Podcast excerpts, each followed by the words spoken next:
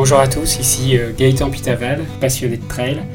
Je vais vous partager des histoires de trail à travers ce podcast, des histoires d'hommes, de femmes, des aventures, des émotions, mais aussi des histoires de courses mythiques. Bienvenue à tous.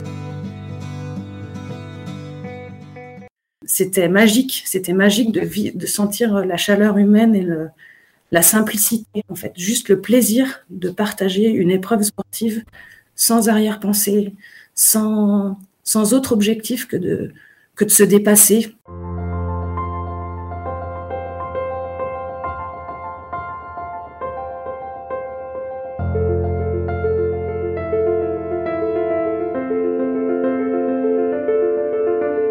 Bonjour à tous, bienvenue dans ce nouvel épisode de Trail Story. Aujourd'hui, je suis ravi d'accueillir Stéphanie Liry-Vincent, qui est une euh, traileuse euh, loisir et passionnée, qui va nous parler un peu de son expérience euh, sur le trail et le raid aventure. Bonjour Stéphanie, tu vas bien? Oui, bonjour Gaëtan, ça va très bien, merci. Alors Stéphanie, est-ce que tu pourrais te présenter pour les auditeurs, nous dire de quelle région tu es originaire et comment tu as découvert le trail et le raid aventure alors, je m'appelle Stéphanie, j'ai 41 ans. Euh, je vis en Meurthe-et-Moselle, euh, dans une petite ville à côté de Nancy. J'ai découvert la course sur le tard, c'est-à-dire que ça fait ça fait cinq ans que je, que je cours. j'ai découvert le trail encore plus sur le tard que la course à pied parce que j'ai commencé par du bitume, entre guillemets. Et le, le trail est venu un peu plus tard à, la, à la lumière d'une expérience course nature et qui m'a donné envie de poursuivre euh, euh, et d'améliorer, c'est peut-être pas le terme, mais en tout cas de, de, laisser le bitume de côté au profit de la nature. Voilà. Ok, très bien. Alors, euh, tu es là aujourd'hui parce qu'aujourd'hui, tu es engagé dans une cause, parce que tu es atteinte d'une maladie qui s'appelle la, sclérose en plaques, qui a été diagnostiquée, je crois, en 2003 pour toi. Alors, est-ce que tu peux nous parler de, cette maladie et de l'impact que ça peut avoir sur ta pratique? Alors, c'est une maladie invalidante euh, qui est une maladie chronique qui génère énormément de fatigue chez la plupart des patients, mais euh, qui est différente pour chacun et donc qui est très difficile à canaliser euh, parce qu'on ne sait pas où les, différentes crises vont se manifester. Du fait de la fatigue chronique, c'est très compliqué euh, de, de, garder, on va dire, un rythme de vie standard. Donc moi, j'ai j'ai été diagnostiquée en 2003, effectivement. Et la maladie s'est manifestée par une perte de ma, une grosse perte de, ma capacité de vision, qui est revenue entre temps mais et qui, s'est aussi manifesté par des problèmes au niveau des jambes, qui faisaient que je ne pouvais plus tellement marcher. J'avais une capacité de marche de, dans un rayon d'à peu près un kilomètre, appuyé sur mon mari. Donc c'était très compliqué. Et puis les, médicaments ont évolué. Grâce à des nouveaux médicaments, j'ai retrouvé la capacité de marche. Mon corps s'est rétabli. Et comme je voyais beaucoup mon mari et, mon, environnement familial pratiquer la course à pied, moi, ça m'a titillé. Et ça m'a beaucoup, beaucoup titillé déjà quand je pouvais pas marcher. Et alors, dès que j'ai pu remarcher, j'ai dit non, mais là, c'est pour moi, j'y vais, c'est pas possible. Allez, on est parti. Donc, je me suis mise à courir courant d'année 2016.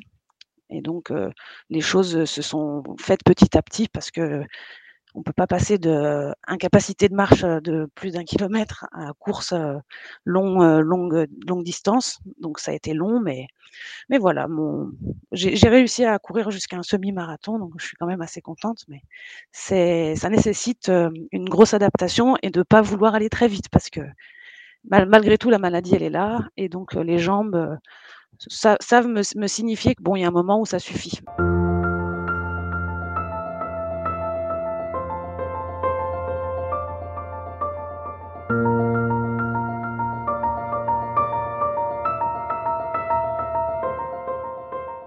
À l'été 2019, tu as fait ton, premier trail, euh, qui était un trail de 12 km avec 400 mètres de dénivelé positif. Est-ce que tu peux nous parler de cette euh, expérience et comment tu l'as vécue? Alors ben, c'était avec des amis, c'est souvent avec des amis. D'ailleurs, j'ai découvert que la course à pied et le trail euh, sont des sports entre guillemets individuels, mais j'ai jamais rien vu d'aussi collectif en termes de, de, de, de soutien, d'encouragement. Enfin, je trouve que c'est vraiment très fort ce qu'on peut vivre quand on, quand on fait des trails ou de la course à pied. Et donc, ce trail nature, j'y suis allée sans, trop, sans trop me poser de questions, en me disant bah, 12 km, c'est bon, je vais y arriver, facile. Et en fait, c'était, c'était, comme dit mon ami, c'était très technique. Donc oui, j'ai découvert qu'il fallait mettre les mains au sol des fois pour, pour monter parce que c'était tellement pentu que je tenais pas debout. Enfin, c'était éprouvant. Il faisait chaud et j'ai fini ces 12 kilomètres dans un chronomètre qui est absolument pas un chronomètre de référence, mais j'ai réussi et quand j'ai passé la ligne d'arrivée, j'ai dit plus jamais ça. C'était horrible. J'avais que ce mot en tête et en fait, avec le recul, je me dis bon bah je l'ai fait quand même.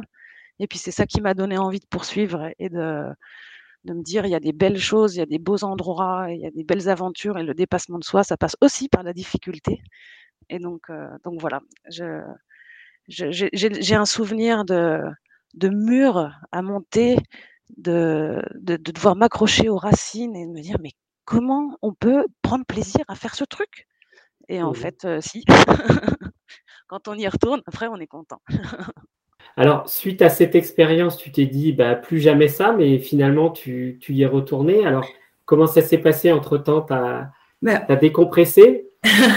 J'ai fait une petite pause, j'avoue. Euh, je j'ai laissé passer un petit peu de temps et avec, euh, avec l'amie avec laquelle j'avais fait cette course et qui pour elle c'était c'était dur mais c'était que du plaisir. Elle m'a elle m'a quand même transmis cette espèce de de, de niaque en disant non mais c'est dur mais c'est chouette et puis j'avais pas d'argument contre de toute façon et on a comme on a bien aimé courir ensemble ou partager euh, une épreuve ensemble on s'est lancé vers des vers des raids euh, multisports en fait, qui permettaient euh, de partager ensemble quelque chose et euh, de pratiquer la course à pied, le, cas échéant du trail urbain pour cette première expérience, et ensuite d'autres sports parce qu'on était un petit peu, comment dire, insouciante en se disant allez, le canoë c'est pas c'est pas insurmontable, le VTT c'est pas insurmontable, on va y aller, il n'y a pas de raison on a survécu au trail.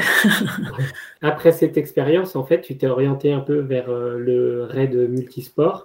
Donc, tu en as fait plusieurs. Hein. Je crois que tu m'as dit, euh, tu as fait le raid euh, La Saharienne à Metz en 2019. Tu as participé au raid des étoiles du Verdon en 2021. Et tu as eu la chance de participer également au raid des Alizés en novembre 2021 en Martinique.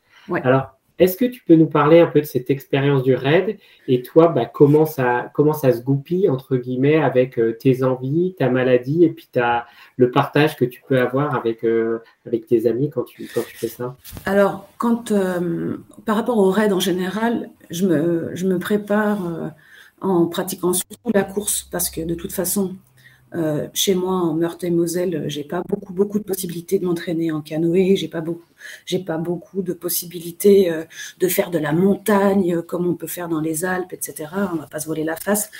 Moi, je m'entraîne dans une forêt derrière chez moi. je fais des boucles avec parfois.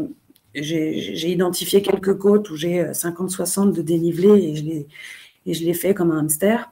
Ça permet que pendant le raid, j'arrive à aborder plus facilement les épreuves de, course à pied.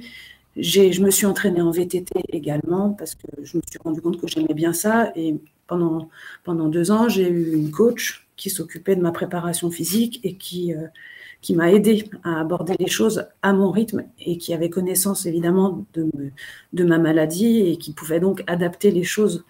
Donc l'entraînement était un entraînement croisé, euh, course à pied, et VTT pendant, pendant plusieurs semaines et qui permettait de mobiliser plusieurs, euh, plusieurs aspects de la préparation physique et en, essayant de me préserver. Parce que euh, après la saharienne, par exemple, à Metz, j'avais tellement tiré sur la corde que mon corps a lâché. J'ai été obligée de m'arrêter pendant trois semaines parce que je pouvais, enfin, c'était trop. J'avais, j'avais trop tiré sur la corde.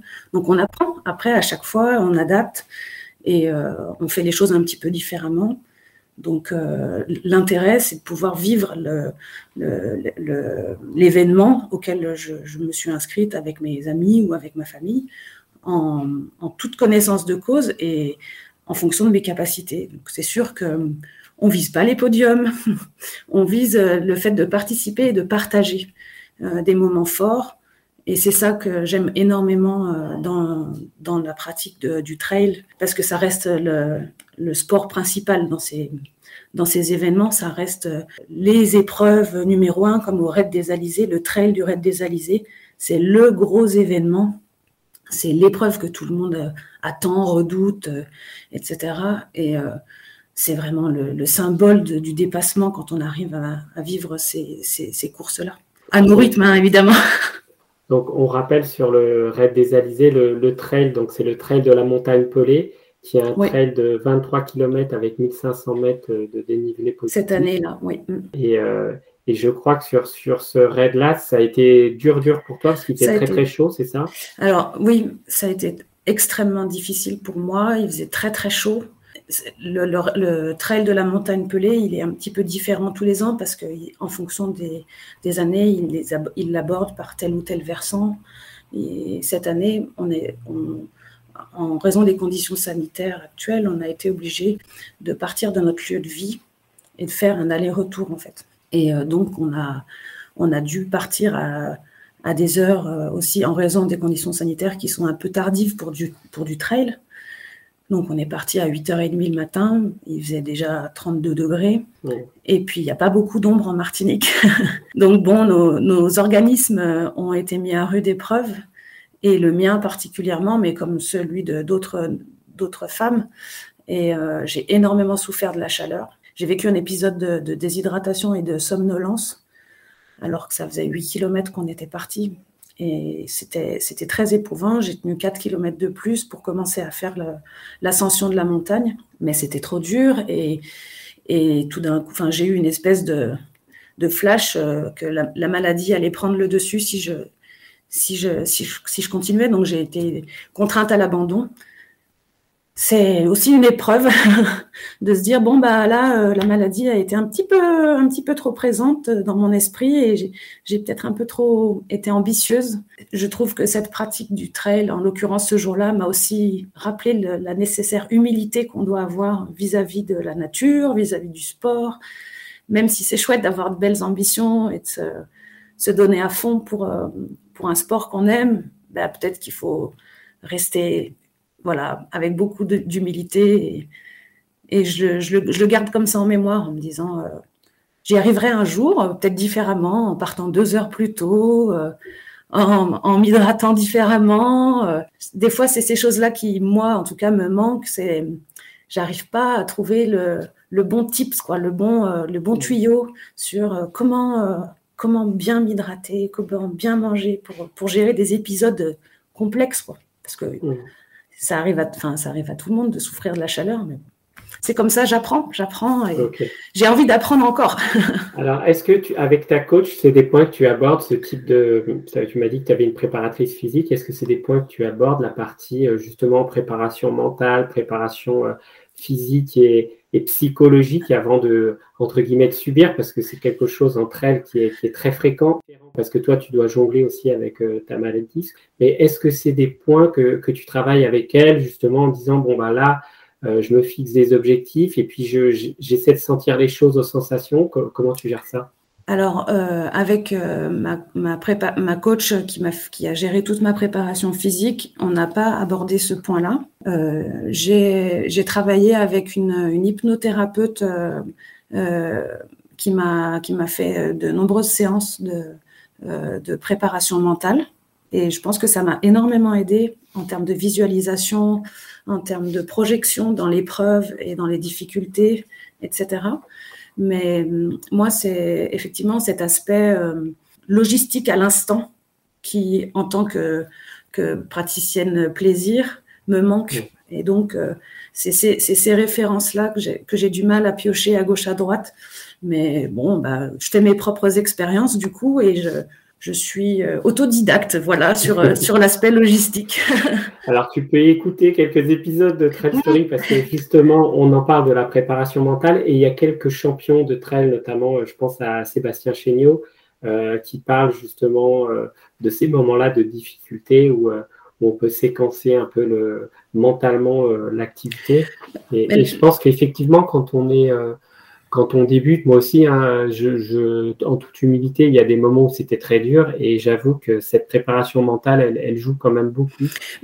Je, pense que c'est essentiel, euh, en fait, euh, dans, dans, la projection vers un, vers, un objectif, de tenir compte. Enfin, mon petit retour d'expérience fait que dans les gros objectifs que je me fixerai à l'avenir, j'intégrerai complètement la préparation mentale, la, visualisation, la logistique, anticiper, bien préparer. Euh, euh, j'ai toujours de quoi me ravitailler, etc. Des petites choses, mais c'est pas pour des grosses épreuves comme là j'avais eu sur ce trail là. Et se préparer au fait que des fois, ça, on a beau tout faire, bah, le jour J, ça veut pas. Bon, bah, ça fait partie de la vie et c'est pas grave. Parce que les choses graves, c'est pas de devoir euh, faire demi-tour, mais le, euh, la déception, faut la gérer quand même. Hein. Faut, on va pas se voler la face. Euh, c'est pas, c'est pas un moment facile, mais ça ne, ça me dégoûte pas du tout et au contraire, ça me donne encore plus envie de continuer et de me dire j'y arriverai. Quoi. C'est pas grave, j'y arriverai.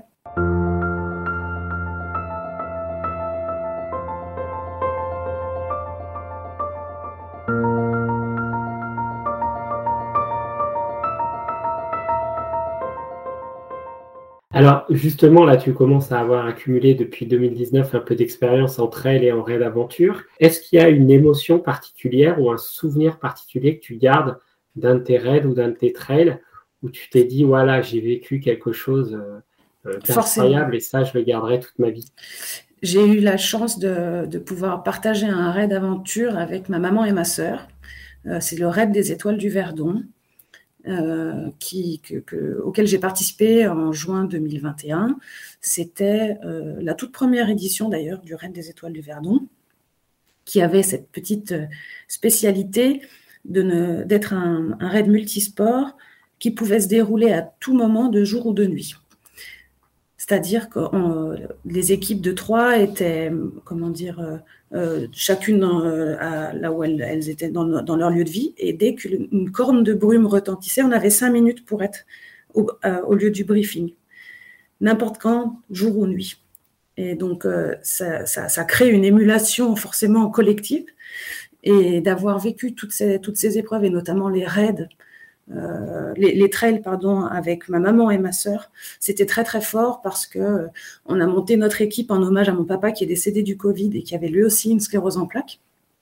Et du coup euh, c'était extraordinaire. Il y avait une grosse grosse cohésion de toutes les personnes de toutes les équipes avec avec une, humilité aussi des filles les toutes premières qui étaient trois filles extraordinaires qui étaient douées qui étaient enfin qui ont survolé la compétition et qui était d'une gentillesse à l'égard de toutes les participantes, à toujours donner des tuyaux, à toujours nous donner, euh, nous encourager. Et je, vais garder ce souvenir très très fort de la ligne d'arrivée avec euh, la, une espèce de hola euh, de, tout, de tout le monde. Pour nous, alors nous on était, on est arrivé 56e, je crois, sur 60.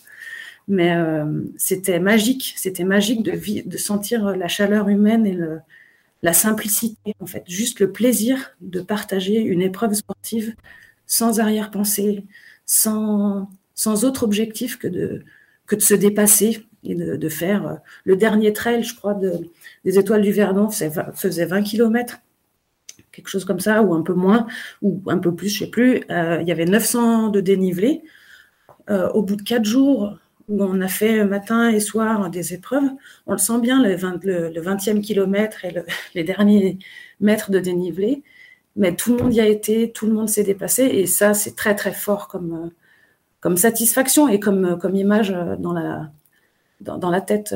Effectivement, ça aide à dépasser les fois où après, ben, on est obligé d'abandonner parce que la maladie est plus forte. on se dit, bah, je l'ai déjà fait, c'est pas grave. On va y arriver, quoi. C'est pas grave. Bah, donc un immense euh, moment de plaisir euh, partagé en passant. Je recommande.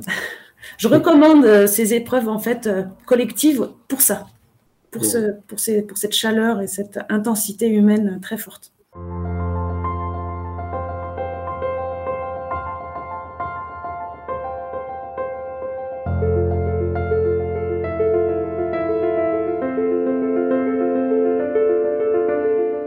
Là, j'ai vu dans, ton, dans ta préparation que tu envisages euh, au mois de mars euh, de faire un raid blanc multisport à Chamonix. Alors, est-ce que tu peux nous parler un peu de, ce que c'est un raid blanc euh, à Chamonix Alors, eh ben, dans la continuité des idées un petit peu farfelues de Stéphanie, je me suis donc inscrite après la Martinique avec une de mes coéquipières qui s'appelle Aurélie que j'aime beaucoup et qui on s'est dit allez on va on va poursuivre un petit peu l'aventure et donc on s'est inscrite à, à Chamonix c'est un raid qui est organisé par des fidèles. Et donc là, il y a du trail, du trail blanc, donc 14 euh, km, je crois, quelque chose comme ça. On va avoir du biathlon, du ski de fond, et puis du, de la course euh, run and racket. Alors ça, ça va être un petit peu drôle, hein, je pense qu'il faut.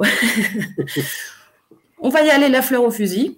On y va pour le plaisir, pour la découverte et pour, euh, pour le dépassement de soi, parce que finalement, ça va être dur. Hein. on, se, on a bien conscience de ça mais, euh, mais c'est pas grave.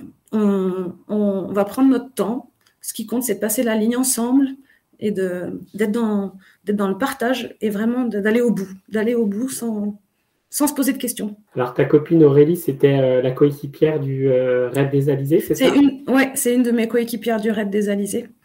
C'est comme, comme le, le, le, raid du Chamonix, c'est des équipes de deux.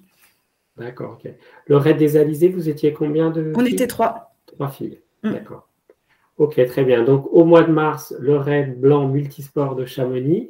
Et puis alors après, je crois que tu prépares encore autre chose pour 2023. On ne t'arrête plus. Non, non, et donc, Et donc ça, c'est le, raid polaire qui se déroulera en Laponie en janvier 2023. Alors celui-ci, qu'est-ce qu'il y a au programme? Alors là, il y a une grosse, euh, il y a une grosse connotation solidaire. C'est-à-dire qu'il y a le raid de Laponie, c'est avec, là ça va être avec mon mari cette fois-ci que j'embarque dans l'aventure. Faut faut varier un peu les plaisirs, faut en garder un petit peu sous le coude pour les années d'après, comme ça. Sinon, euh, si j'ai d'autres idées après, plus personne voudra venir avec moi. Euh, donc, euh, blague à part, donc là ça va être trail blanc à nouveau, mais en Laponie, donc moins 20. On va être sur du run and bike, alors avec des vélos spécifiques qui sont des fat bikes. Et puis, il va y avoir aussi du ski de fond. Donc là, on est sur une année de préparation avec, on va essayer de combiner les différents sports. Pour la petite anecdote, je vais certainement essayer de mettre sur pied un entraînement dans des frigos de congélation parce qu'il faut se mettre en situation. Donc j'ai déjà pris deux trois contacts. Et donc la Laponie, c'est c'est un, défi que, que, moi je me suis lancé ben, sur l'aspect solidaire parce qu'on on va représenter une association qui me tient à cœur, qui, qui s'appelle Andy Blue. C'est une association qui permet à des enfants qui ont des cancers, qui sont hospitalisés, ou des personnes qui sont handicapées, de faire des vols en montgolfière et de réaliser un rêve. Et donc nous, là, je suis, à, fond les ballons pour, euh, c'est le cas de le dire, pour une montgolfière, pour, euh, pour réunir des fonds pour euh, apporter à cette association et offrir des vols aux enfants. Alors, tu, peux nous en dire un peu plus s'il y a des auditeurs qui sont intéressés pour euh, vous aider dans cette euh, participation Comment Avec grand plaisir. Eh bien, ça marche très facilement. J'ai créé une page Facebook qui s'appelle Les en Laponie pour Andy Blue. Les parce que mon mari s'appelle Stéphane, donc c'est très simple comme nom d'équipe. Donc Les en Laponie pour Andy Blue. Et il y a tout un tas d'informations sur cette page. Il y a une cagnotte qui a été ouverte pour les particuliers. C'est une association qui est reconnue d'intérêt public. Donc toutes les personnes qui versent sur cette cagnotte ont droit à un reçu fiscal qui leur permet de déduire 60% de leurs impôts. Donc, euh, donc voilà, je, je me démène et puis en même temps je me prépare. Donc euh, donc c'est super parce que parce que ça combine toutes les choses que j'aime et j'aime bien avoir des projets euh, qui, qui servent aux autres. Et là, en l'occurrence, ça va servir pour l'association. Et en même temps, on va, on va, on va vivre quelque chose d'extraordinaire. Mon mari est un, est un coureur de bitume, lui. C'est un marathonien. Donc, euh, il va devoir faire un peu des efforts pour faire du trail et pour faire d'autres choses que le bitume.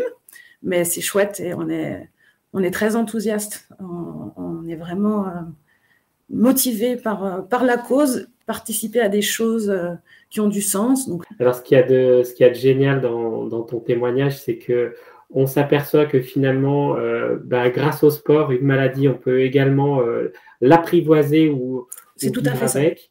Et euh, je crois qu'il y a quelques jours, j'ai vu une émission où justement une jeune fille qui était atteinte de la sclérose en plaques a. Marine Barnerias, elle est réalisatrice, elle a, elle a, réalisé un film qui s'appelle Rosie. Rosie, voilà. J'ai vu ça à la télé et je me suis dit, tiens, ça c'est un film que j'aimerais bien aller voir parce ah, que la fille a l'air euh, très inspirante et, et, le témoignage que tu nous donnes aujourd'hui, il est très très inspirant pour moi aussi parce que dans le milieu du sport, c'est aussi ça, le partage et de pouvoir se dépasser et dépasser certaines choses qui parfois nous contraignent nos vies. C'est marrant parce que ce, que tu dis, euh, Gaëtan, pour, euh, pour ce film, c'est que euh, la réalisatrice, elle dit que sa maladie, c'est sa coloc. Et moi, ça fait des années que autour de moi, je dis, bah moi, j'ai ma coloc qui me prend la tête là, c'est pas le moment, ça va bien. Je laisse pas, je lui laisse pas de place en fait dans ma vie. Et le sport permet ça. Le sport, en tout cas ma façon de pratiquer et d'envisager le sport me permet ça, me permet d'être de me sentir en liberté dans la nature, de me sentir euh, à, pratiquer un sport. Alors évidemment, moi je rêve en, écoutant des podcasts, en regardant des films euh, sur les courses de l'UTMB. Je, m'intéresse à la Saint-Élion, je m'intéresse à toutes ces choses, à la Barclays. La Barclays, quand même, c'est un truc de fou cette course. J'adore, j'adore. Je, je, regarde les intérieurs je me... et ça me fait. J'ai l'impression de faire partie de ce monde, du coup à mon, petit niveau. Mais euh, je suis très consciente de mes, de mes capacités, en tout cas de mon absence de capacité. Mais je n'ai pas l'impression d'être exclue malgré ça, en fait. Et donc, c'est c'est vraiment la grande force du trail, c'est cette communauté, quel que soit notre niveau de pratique. Et j'interviewe des gens qui sont des champions et, euh, et, on se retrouve tous à discuter de la même passion et c'est ça qui est, qui est génial. C'est vraiment ça. Mm. Alors, je rappelle donc, euh, L'association, donc c'est Andy Blue, une association qui permet aux enfants hospitalisés, aux personnes en situation de handicap, de réaliser leur rêve de vol en montgolfière. Mm. La page Facebook, je te laisse la redire parce que je pas La page Facebook, c'est Les Steph en Laponie pour Andy Blue. Voilà, bah écoute Stéphanie, je te remercie beaucoup pour cet euh, entretien. Est-ce que tu as un dernier petit mot pour euh, les auditeurs ou... Euh? Merci de nous avoir écoutés. C'était, j'étais ravie de participer. Merci de ton invitation. Et euh, peut-être qu'on se croisera sur une course euh, dans un village X ou Y et ce serait chouette. Ce sera, ça serait super, ouais. Super. merci beaucoup, Stéphanie. Merci beaucoup à toi. La semaine prochaine, dans Trail Story, j'aurai le plaisir d'accueillir une nouvelle fois le pionnier du trail français, Gilles Bertrand, organisateur du Grand Trail des Templiers, qui nous parlera de son nouveau bébé, son nouveau trail, le Tarn Valley Trail, un trail magnifique à l'américaine, un 100 miles, qui se déroulera le 6 mai 2022 du côté des Cévennes et des Gorges du Tarn. À la semaine prochaine.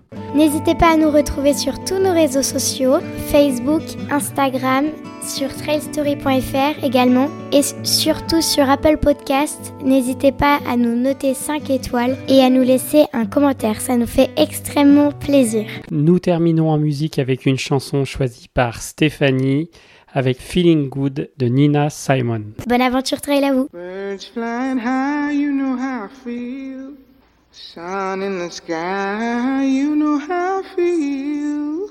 Breeze drifting on by, you know how I feel. It's a new dawn, it's a new day. It's a new life for me, yeah. It's a new dawn, it's a new day. It's a new life for me. Ooh, and I'm feeling good.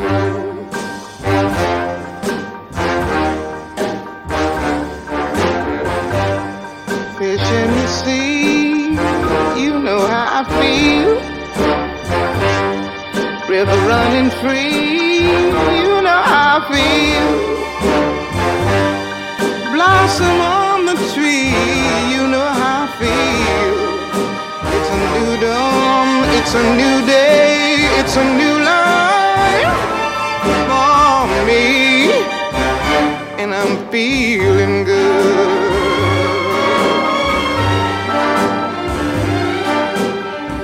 dragonfly out in the sun. You know what I mean, don't you know?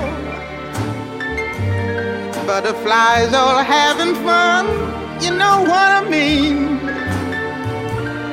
Sleep in peace when day is done, that's what I mean.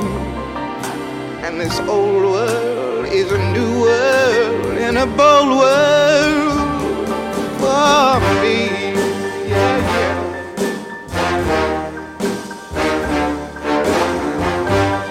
Stars, when you shine, you know how I feel. Scent of the pine feel. Oh, freedom is mine, and I know how I feel. It's a new dawn, it's a new day, it's a new life.